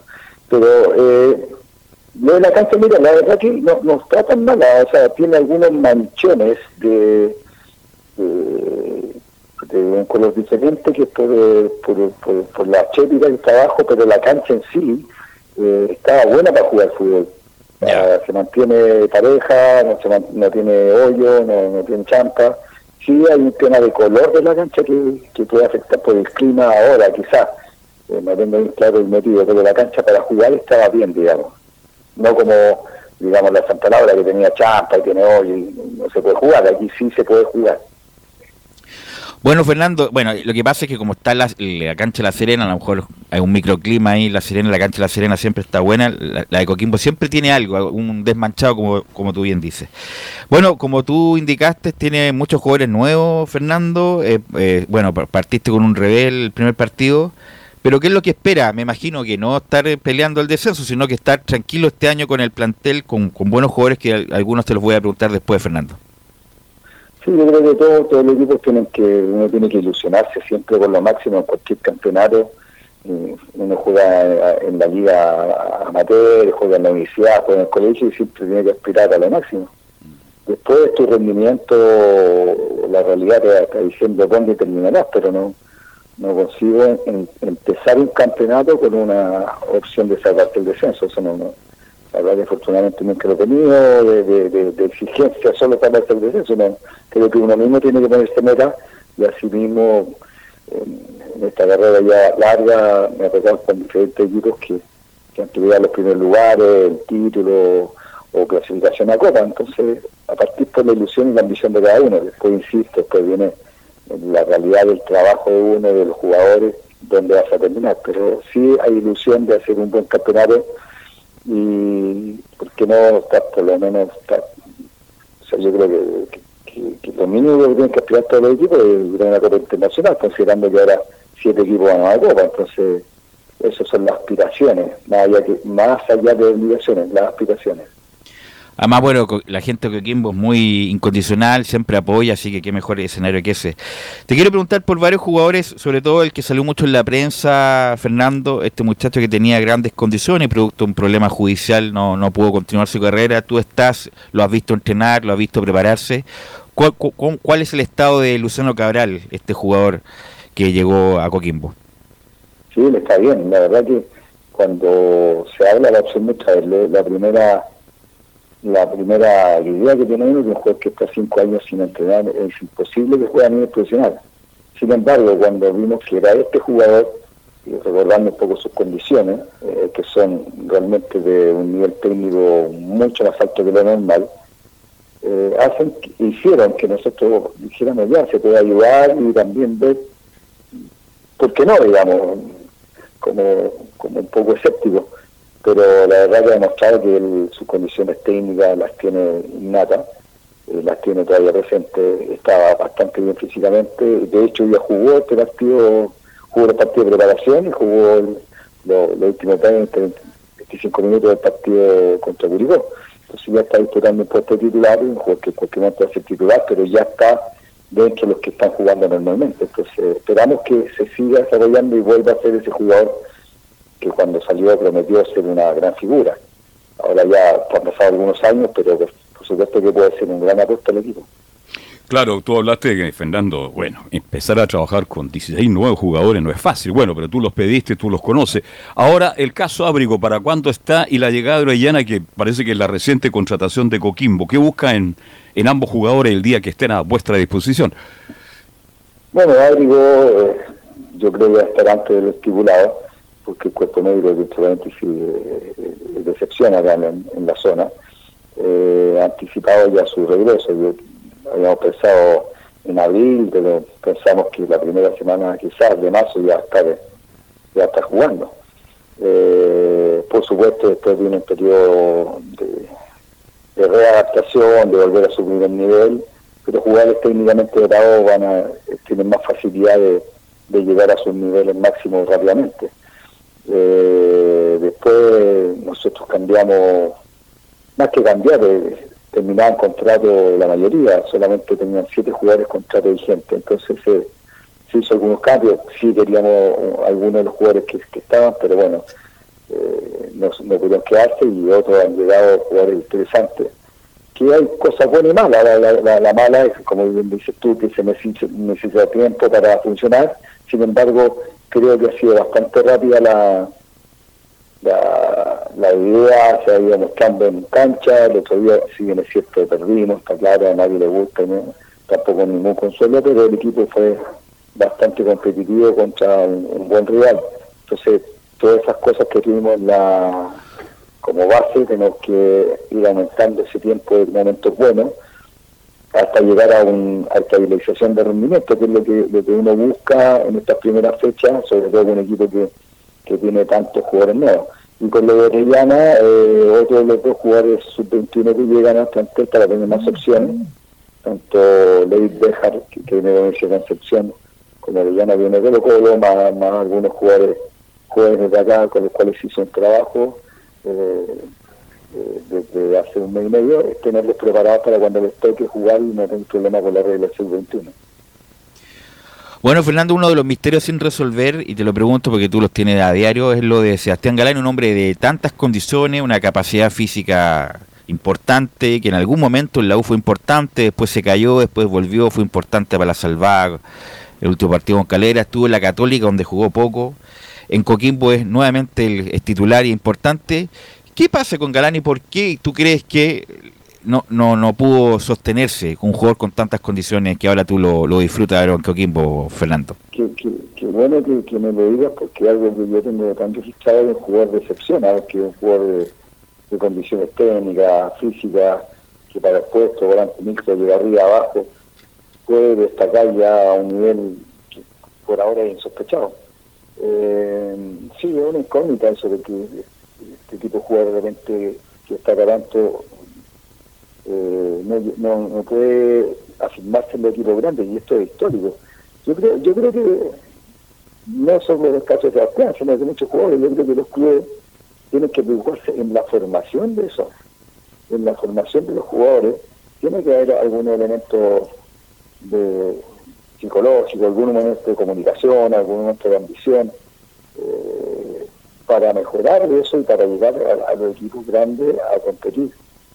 A mí me tocó en, mi juventud estar en, la Católica, un equipo también que donde llegaron muchos jugadores de grandes condiciones en provincia, pero no, no, algo pasaba que no enganchan. Yo creo que va por ese, digamos, por temas de comunicación, porque los planteles son, son de más gente ya grande, de, buenos niveles, de que hay otra exigencia, entonces a mí me parece que todo eso va por la formación que deberían tener en los clubes, eh, eh, muchos de provincia, eh, para, para que puedan sobresalir porque las condiciones las tienen. Y algo pasa, eso de esta historia, cuántos jugadores llegan recibiendo grandes campañas mm. en, en el equipo de provincia, llegan al equipo grande y no pueden desarrollarse. Entonces yo creo que ahí, insisto, creo que un tema de, la formación que está tan dejada de mano por casi todo, por casi todos los equipos. En casi todos los equipos tenemos, tenemos falencia en la formación integral, que es la que tiene que ser este tipo de jugadores. Y específicamente el caso de Sebastián, siendo todavía muy joven, eh, creo que va a tener la posibilidad, por su rendimiento, ya en ahora, va a tener nuevamente la posibilidad de llegar a un grande o un equipo, un equipo extranjero, porque condiciones absolutas las tiene, es fundamental para el equipo. ya más maduro, eh, más grande, ya con la experiencia seguramente lo van a, en algún momento va, va a tener la oferta. Bueno, la última de parte mía, después cierra Carlos Alberto Fernando, bueno, tú fuiste arquero y tienes a dos arqueros con mucha experiencia siempre en los planteles está un arquero de experiencia y otro que emergente, que le pueda disputar el puesto, pero en este caso tienes dos arqueros de experiencia, el Mono Sánchez y Miguel Pinto. ¿Cómo es tu el procedimiento? ¿Juega uno, juega el otro? Juega, ¿Solamente juega el que está bien? ¿Copa Chile irá a jugar Pinto? Eh, bueno, ha jugado bien el Mono Sánchez hasta el momento, pero ¿cómo, cómo maneja a jugadores de este, de este estilo, de tanta experiencia ahí eh, disputándose el arco? Sí, yo te agregaría a, a Guillermo Orellana, que fue el que terminó jugando el año pasado, que también ya tiene experiencia eh, y, ha tenido buenos momentos acá en Coquimbo. Pero este año decidimos con, con, la gente de tener, eh, eh, como, no es más tranquilidad, digamos, en la teoría más esta experiencia, pero un poco lo que ha vivido los últimos, lo vivió los últimos años el club entonces, el tener a Sánchez, a Pinto y a mí no te da tranquilidad, sabes que estás cubierto. Y no, aquí, no, no, a mí no me gusta eso de estar eh, turnando. Mm. que yo creo que en ese momento el titular, que está jugando Sánchez, pero sé que si le toca jugar a Pinto o le toca jugar a Orellana, estamos cubiertos. Son gente que, y ya tiene experiencia, ya sabe, y está muy eh, clara que, tiene, que vienen a aportar. Y, el arquero, que, es uno solo, a diferencia del resto de los jugadores de campo, eh, esa palabra tiene que tener siempre aportar, ya sea dentro o fuera de la cancha, en los entrenamientos, en las concentraciones, en la reunión de grupo, generalmente los arqueros llevan la voz cantante por personalidad y eso se llama aportar, dentro o fuera, pero el que juega lo decido yo y, por ahora el por ahora el titular de Diego está jugando bien, el problema y no no no voy a cambiar así por rotar, digamos, decisiones técnicas solamente. Fernando, lo último, para nos faltó tiempo para seguir conversando. Próximo rival Palestino, ¿viste a Palestino? ¿Dónde hay que mejorar para enfrentar a Palestino como local el próximo fin de semana? Sí, claro, nosotros tenemos que estabilizar el minutos que a ratos contra, contra Curicó tuvimos momentos buenos, donde llegamos al cordial, eh, disputamos el medio, tuvimos ocasiones, ellos también, por supuesto, eso, esos momentos nos causaron algunos problemas con, con un tipo de jugada eso tenemos que mejorarlo, ser más continuo, pero eso te lo van dando justamente el correr de los partidos. Eh, los detalles que hicieron que nosotros perdiéramos el partido, obviamente hay un par de pelotas detenidas que fueron en, la jugada de gol, por ejemplo, que eso eh, tú puedes estar eh, mejorando todavía, en, entre comillas, en rodaje, pero tienes que ser competitivo y esos detalles te hacen ganar o perder los partidos. Y esos detalles, no los tenemos, detalles tenemos que manejarlos para ganar los siguientes. Palestino es un equipo que juega bien, que ya viene jugando hace rato, no ha tenido grandes innovaciones, que tiene en el sector medio jugar interesante, pero nosotros pensamos que tenemos las armas para, para allá, porque el equipo porque en una base, jugamos el otro día, de ahí para arriba, por supuesto, vamos a ser un equipo difícil de ganar. Bueno, Fernando, te agradezco este contacto. Me imagino que contento viviendo en Coquimbo, ¿verdad? Un, un privilegiado viviendo en esa zona, ¿no? Envidia sana. Absolutamente. Primero una zona preciosa, eh, eh, que tiene todo, todo, todo, todo. Eh, lugares lindos, playa, buen clima, pero fundamentalmente porque hay una, una gran virtud de esta zona que es la gente. La gente es muy amable, me han tirado la parrilla, me han apoyado siempre desde que llegué y el equipo, una de las razones por las que se salvó, porque siempre nos apoyaron, nunca nos tiraron para abajo y lo del último día fue hasta, hasta, emocionante. Así que creo que soy un privilegiado estando acá, así que esperamos ganar estos partidos para quedarme estos tiempo aquí. Ok, gracias Fernando, muy amable. Un abrazo. Chao, un abrazo, gracias a ustedes. Ahí estaba Fernando Díaz, que siempre es muy, muy amable con Estadio Portales. Bueno, vamos a cambiar de tema, vamos a ir con la Universidad Católica. Con la Universidad Católica, porque Nicolás Sará nos va a decir, yo creo, ¿Dónde va a jugar la Católica el fin de semana? Nicolás, buenas tardes. Buenas tardes a todos, eh, muchachos, también a toda la audiencia de Estadio en Portales. Es el tema de la semana, ¿cómo no vamos a hablar, hablar de eso? Em, ayer la Universidad Católica emitió un comunicado, ¿ah? definitivamente descartando la opción de jugar en Santa Laura y que harían todos los esfuerzos por eh, trasladar el duelo al Esterro a Rebollo de Concepción. El alcalde de la comuna indicó que eh, efectivamente desde Cruzados se comunicaron con con la administración del estadio y que muy probablemente falta solamente el sí de la delegación presidencial. El duelo que estaba pactado para este día sábado en el Estadio Santa Laura se trasladará entonces a la octava región. Prácticamente confirmado, Y eso sería, es el domingo, ¿no? Día sábado se mantiene la Ah, después de la U. Después de la U. Sí, perfecto.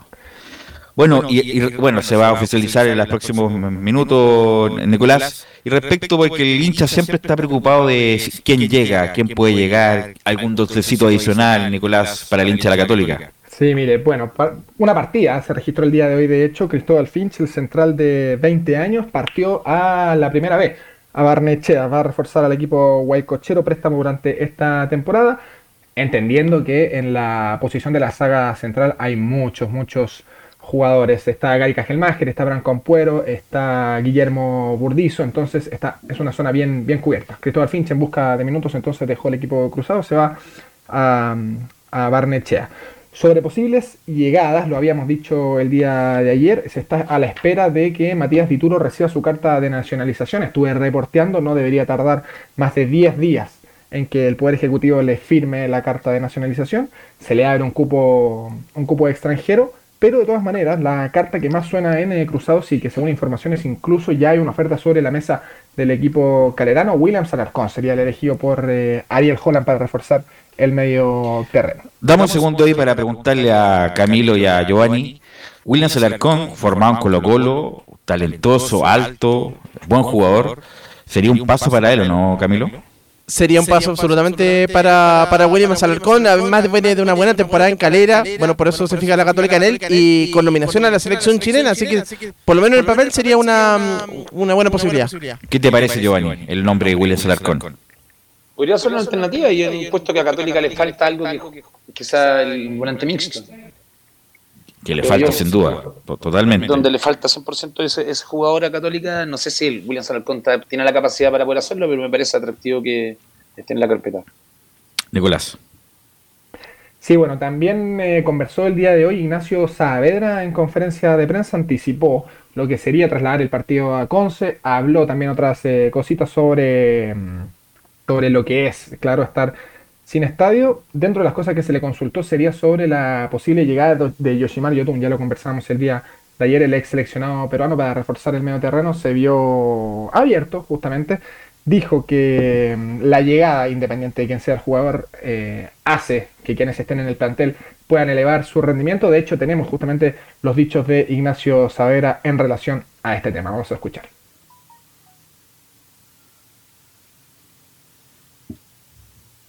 Ignacio Saavedra. La verdad es que donde sea que juguemos tenemos que, tratar de hacerlo de la mejor manera. Eh, si es en Concepción, si acá en Santiago, en Viña, donde sea, hay que tratar de, de, imponer nuestro juego y, de que la gente nos acompañe, creo que es lo más importante. En Conce, si es que se da allá, eh, hemos tenido muy lindos momentos allá, eh, la gente nos ha acompañado, hemos sentido su apoyo, entonces la verdad es que sería lindo también de que de llevar a Católica a regiones y que nos puedan apoyar desde allá, no solamente Santiago. Bueno, esa cuña, esa, esa declaración, claro, es em, sobre lo que, es lo que sería, ¿cierto?, trasladar el duelo a Concepción. Información para los abonados de la Universidad Católica. Eh, Cruzados informó que para quienes no hagan uso de su, de su beneficio, claro, pueden pedir el reembolso eh, según corresponda del duelo. Hay información para, para los eh, cruzados. Sobre este mismo tema habló justamente Ignacio Savera, declaró, ¿cierto?, que es una lata el no poder eh, tener la seguridad de dónde se va a jugar, un poco por la incertidumbre de la planificación de la semana. Esto fue también lo que dijo Ignacio Saavedra. Es una lata, eh, creo yo que, no, haya eh, estadio óptimo acá en, Santiago. nosotros San Carlos cuando estaba acá siempre estaba muy bien, nos gustaba mucho jugar acá pero hoy en día el estadio está remodelándose para lo que va a ser el futuro. Pero eh, yo lo veo más que nada también por, por, la gente que nos acompaña siempre, nuestras familias, que también un poco a veces que, es difícil que llegue a regiones. Pero hay que acomodarse, hay que acomodarse, hay que, hay que pensar que, que todo va a ser para mejor. Eh, el estadio el día de mañana va a ser no solamente tal vez para fútbol, sino que para muchas otras cosas y espero que esté muy bien. Pero es eso, es un poco de lata porque a veces no tenéis la incertidumbre de dónde hay a jugar, de no saber si hay que jugar en Santa Laura, si hay que comerse esa cancha, si hay que ir a otro lado. Pero donde sea hay que hacer lo mejor posible y tratar de, siempre eh, de imponernos en, lo que nosotros hacemos en nuestro juego y tratar de encontrar una cancha donde lo podamos hacer. Ahí teníamos eh, las declaraciones de Savera. Hablando de San Carlos de Apoquindo, ya van casi dos meses de trabajo. El día lunes hubo reunión de avance Hoy en la mañana estuvimos ahí justamente en el estadio San Carlos de Apoquindo, pude ver algo. Sergio Livingston, la tribuna ya no tiene techo, está totalmente fuera y mucha excavación. La tribuna Ignacio Prieto, que da hacia el cerro, también una excavación tremenda, así que está ahí en, avances lo que será. Una pregunta de, la ignorancia, Nicolás. ¿Estacionamiento subterráneo va a haber o no en, ese estadio? Mira, yo de cruzados no he visto nada sobre un estacionamiento subterráneo. Ya, o sea, van a ser superficiales como está ahora. Sí, fue lo que, lo que se había visto en la maqueta también que había, que había justamente dispuesto la, dirigencia. ¿Y en cuánto? ¿2024, mediados de 2024 sería la inauguración del estadio? Sí, lo que fue informado durante el año pasado es que lo ideal era que estuviera en el primer semestre del 2024. Perfecto. ¿Algo más, Nicolás? Sí, sí. Ahora sí vamos con la, con la declaración de Ignacio Savera sobre un posible fichaje. Es cierto que la Universidad Católica tiene que, tiene que mover rápidamente las piezas habló sobre el sacrificio incluso que tiene que realizar César Pinares siendo solamente ellos dos los eh, jugadores en el medio terreno. Sobre un posible fichaje dijo esto Ignacio Saavedra. Con el, con el tema de que llegue alguien más con mis características, la, verdad es que bueno, o sea, yo lo veo desde el punto de vista de que cuando hay competencia uno siempre eleva un poco más el rendimiento, de que es bueno tener variantes y, la verdad es que ojalá se dé y, que sea un aporte para el equipo, porque acá todos los que lleguen y sean aporte va a ser muy bueno. Sí, sería bueno, ahí, una, justamente un reemplazante también para Saavedra, porque en este momento es el único y, como volante lo está acompañando eh, Byron Nieto, ha jugado en esa, en esa posición, pero Nieto llegó como lateral. Sí, sí, y el mismo César Pinares, ¿cierto? Que hacen ese, ese tándem, el mismo Saavedra dijo que César tenía que eh, realizar un sacrificio doble, así que le falta, le falta alguien ahí, sobre todo cuando Ignacio Savera probablemente reciba algún tipo de suspensión y con la Copa Sudamericana entre medio y la Copa Chile necesita cierto ampliar ese, ese medio terreno, Universidad Católica. Ok, Nicolás, muy amable, nos escuchamos mañana. Nos escuchamos. Tengo también eh, información sobre la lesión de Cristian Cuevas, que en julio pasado había, se había cortado los ligamentos cruzados. Hoy entrenó diferenciado, pero con balón le queda cerca de dos semanas para poder reincorporarse al trabajo con sus compañeros. Ok, gracias, Nicolás, muy amable. Chao, chao. Vamos con René de la Rosa, que tenemos a René de la Rosa en línea eh, para preguntarle la cuestión en particular respecto de eh, Quinteros. ¿Cómo está René? Muy buenas tardes. Hola Velus, ¿cómo estás? Muy buenas tardes. Un saludo a todos los oyentes de Radio Portales y a todo el equipo. Bueno, parece que parece que va a ser eh, parte importante de lo que viene con Toar, que no va a dejar escapar ninguna. ¿A qué me refiero? Que pasó lo que pasó con Quintero con el partido con Magallanes, donde se quejó del árbitro, inmediatamente estamparon la denuncia de la NFP contra Quintero. ¿Crees que va a ser el modo operandi de Tobar en, en caso de algún imprevisto con algún técnico? La verdad, yo creo que, como lo mencioné en programas anteriores, eh, no es muy recomendable que, Roberto eh, se ponga o dé la cara también eh, representando a los árbitros. Yo creo que siempre hay un conducto regular porque él se puede decir en, en, vulgares términos se, puede quemar mucho con los técnicos. Yo prefiero eh, a mi parecer a mi parecer Roberto está haciendo una buena labor. No no estoy es destacable es destacable que esté dando pero estas son las primeras fechas. Pero esto que no, no se puede hacer costumbre que siempre él vaya a estar eh, excusando o por un bien o por mal eh, al arbitraje y respaldando sus decisiones. Por eso existen departamentos en la NFP en los cuales van a tener, tienen que tomar carta en el asunto como eh, el representante de competiciones o, de lo que es marketing eh, y que vaya defendiendo, pero yo creo que no es muy recomendable para mí parecer que Roberto esté todas las fechas eh, o si hay un técnico que habla contra mal una pero René pero esto no ¿sí? esto no es como una señal en el sentido de que cualquier cosa cualquier queja te voy a denunciar y esto es como para que no hablen mal los técnicos respecto a los árbitros en, en, ese, en ese tipo de lenguaje? Yo creo que por ahí va. Y esto, eh, recordemos el año pasado, cuando se regularizó el tema de los dirigentes que iban a hablar con la oficina de, del, profesor a cargo, eh, o en el que esté a cargo el presidente de, la comisión de árbitros, debido a que eh, iban cuando querían, eh, abrir, golpear la puerta y tenían que atenderlo, si bien es cierto, era como como la parte administrativa era su deber atendernos, pero ahora hay un conducto regular.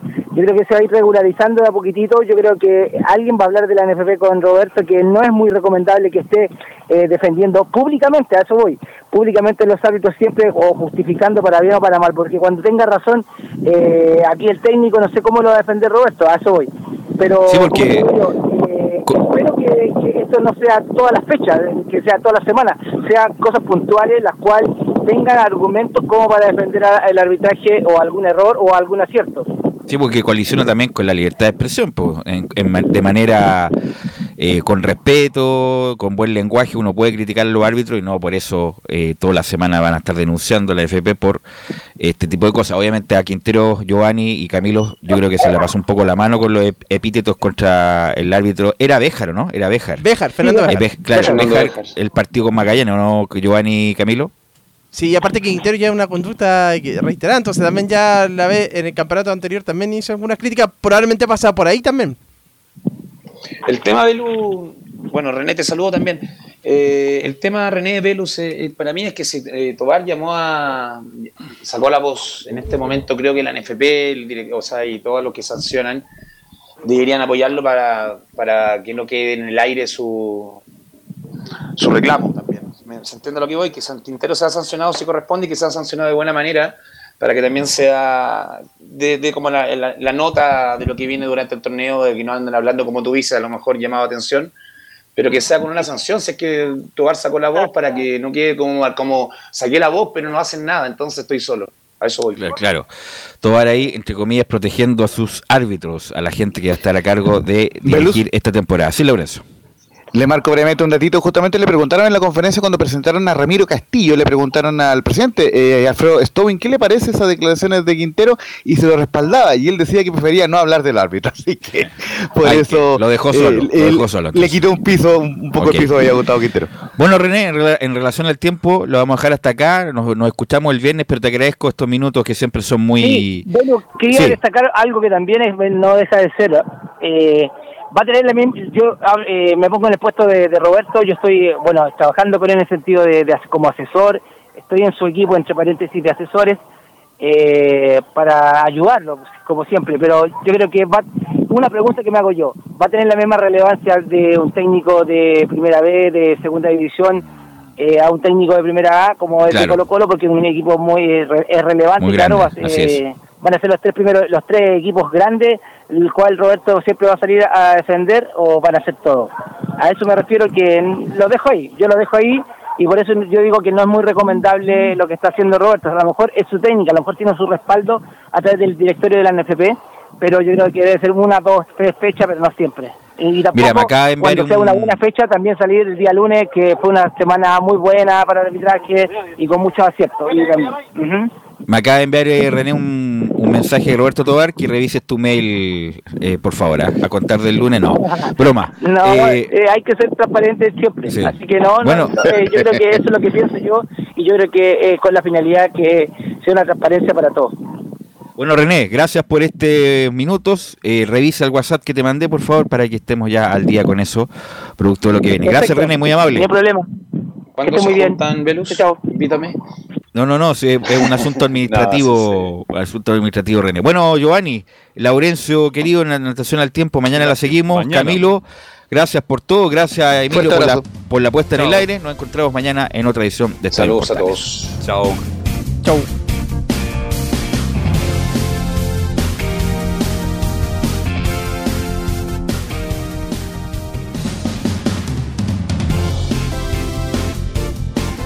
Fueron 90 minutos con toda la información activa. Vivimos el deporte con la pasión de los que saben. Estadio en Portales fue una presentación de Almada Comercial y Compañía Limitada. Expertos en termolaminados decorativos de alta presión